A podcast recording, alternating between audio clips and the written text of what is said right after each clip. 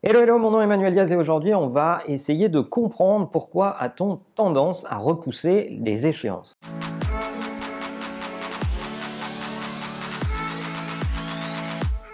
Alors la procrastination, puisque c'est comme ça que ça s'appelle, on en a déjà parlé dans Marche ou Crève, cette euh, habitude que de repousser à demain des trucs qu'on pourrait faire aujourd'hui. On pourrait se dire que euh, c'est un trait de caractère, que euh, ça revient chez euh, les collaborateurs. Certains managers considèrent d'ailleurs que les collaborateurs qui font ça sont feignants ou moins courageux que la moyenne. La question qu'on doit se poser, c'est pourquoi les gens font ça? Je ne sais pas si vous connaissez Zapier, c'est un outil d'automatisation, on vous mettra les liens dans la description. Les équipes de Zapier publient pas mal de documents sur euh, les questions de la performance et de la productivité. C'est en lisant une étude chez eux que j'ai pu m'intéresser aux causes réelles et profondes qui expliquent pourquoi on repousse à demain nos échéances. Les principales causes listées sont les suivantes. La première, c'est parce qu'on a échoué à faire des choses similaires. La deuxième, c'est parce qu'on manque de confiance en soi.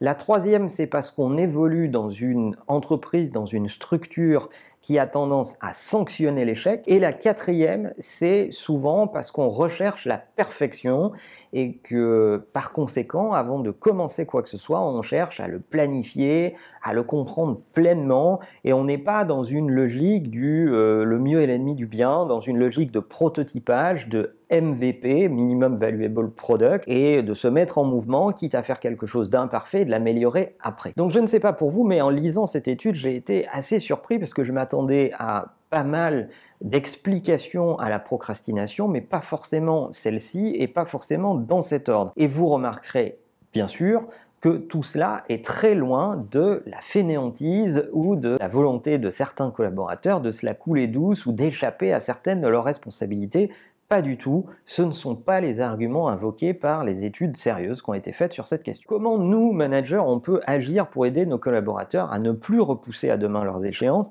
Eh bien, il y a des choses toutes simples, on en a aussi déjà parlé sur Marche ou Crève, on vous listera d'autres épisodes où on a abordé ces sujets, mais les choses les plus simples que vous pouvez faire, que vous pouvez impulser dans vos équipes en donnant l'exemple, c'est première chose, découper tous les challenges, les problèmes à résoudre en des tonnes de petits problèmes. Donc si vous avez un gros challenge, un gros projet à mener, découpez-le en petites tâches et essayez de faire en sorte que ces tâches puissent être atteignables à l'échelle de la semaine. Ça va donner à vos équipes un sentiment de progression à l'intérieur d'un challenge et ça va leur donner la possibilité de mesurer eux-mêmes leur progression à l'intérieur de ce challenge et donc de se mettre en mouvement. La deuxième chose que vous pouvez faire, c'est impulser un esprit de collaboration, c'est-à-dire autoriser les collaborateurs à lever la main et à dire là je suis emmerdé, là je sais pas faire, j'ai besoin d'aide. Il faut absolument que vous essayiez de créer les conditions de la collaboration, les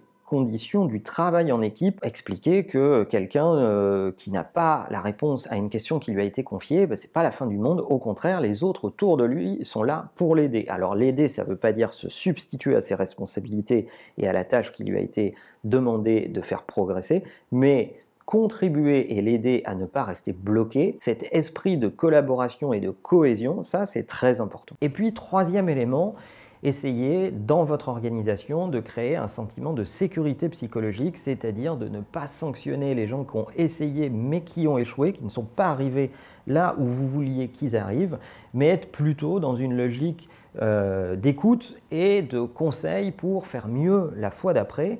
Euh, si vous sanctionnez tous les échecs, vous allez finalement dire à vos collaborateurs qu'il n'est pas nécessaire d'essayer et ils vont avoir tendance à faire du refus d'obstacles et donc à repousser à demain des choses sur lesquelles ils ne sont pas confiants. Dans notre secteur d'activité, il y a d'ailleurs une enquête interne chez Google qui a été euh, faite. Et figurez-vous que ce qui distingue les salariés les plus performants des moins performants chez Google, c'est justement le sentiment de sécurité dans l'équipe à laquelle ils appartiennent et ne pas être sanctionné face à des échecs alors qu'on y a euh, pourtant donné de l'énergie, donné de la bonne volonté.